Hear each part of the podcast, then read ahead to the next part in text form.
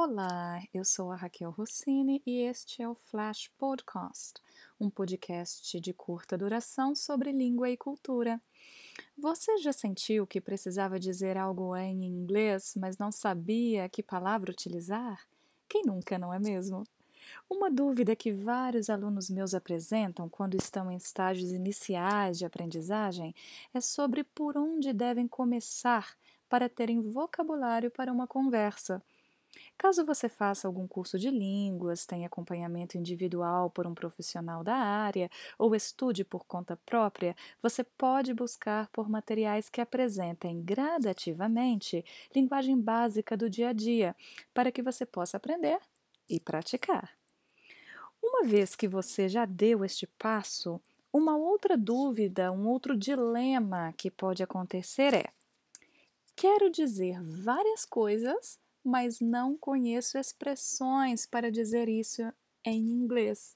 Bem, é natural que você precise de tempo e contato com a língua estrangeira para que possa adquirir confiança e conhecimento sobre o funcionamento do idioma.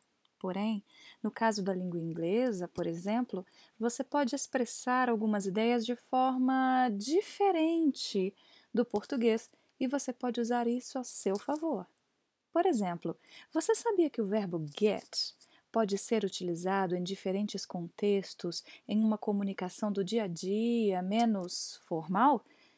Então, no episódio de hoje, eu tenho sete usos comuns do verbo get para você utilizar em conversas do dia a dia.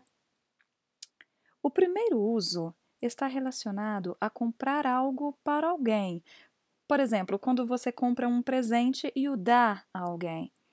Neste caso, você pode dizer algo como I will get you a gift on your birthday. Ou você até poderia dizer I will buy you a gift também, mas você consegue dizer isso apenas com get. Um segundo uso mais ou menos relacionado é comum quando você quer dizer que vai comprar ou buscar algo em algum lugar, como no supermercado. Por exemplo, você poderia dizer I will get some food in the supermarket. Já o terceiro uso ocorre quando você quer dizer que entendeu ou não entendeu alguma coisa. Imagine que alguém lhe explicou algo ou deu uma informação e você não entendeu. Você pode dizer algo como I don't get it ou I didn't get it.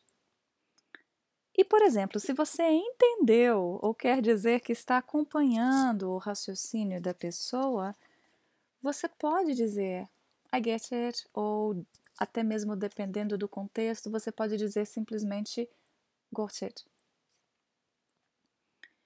Quarto uso do verbo get, que selecionei para você, é quando você vai atender a um chamado.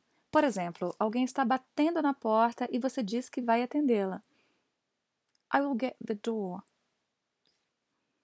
O quinto uso ocorre quando você quer dizer que utiliza certos meios de transporte, como trem, ou táxi, por exemplo. Você pode dizer algo como I get a cab when I go to the airport ou I get a taxi when I go to the airport. O sexto uso do verbo get é quando você se refere a chegar a algum lugar. Por exemplo, você pode perguntar: How do you get to work? Para saber como alguém vai para o trabalho.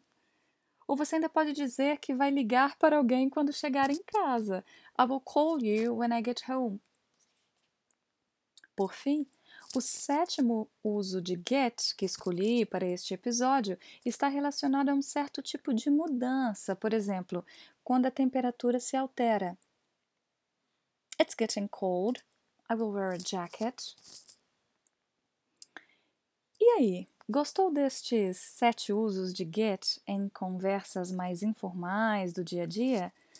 Caso goste do conteúdo, compartilhe com seus amigos e me siga nas redes sociais rossini.raquel no Instagram e Raquel Rossini no Facebook e LinkedIn. Até o próximo episódio!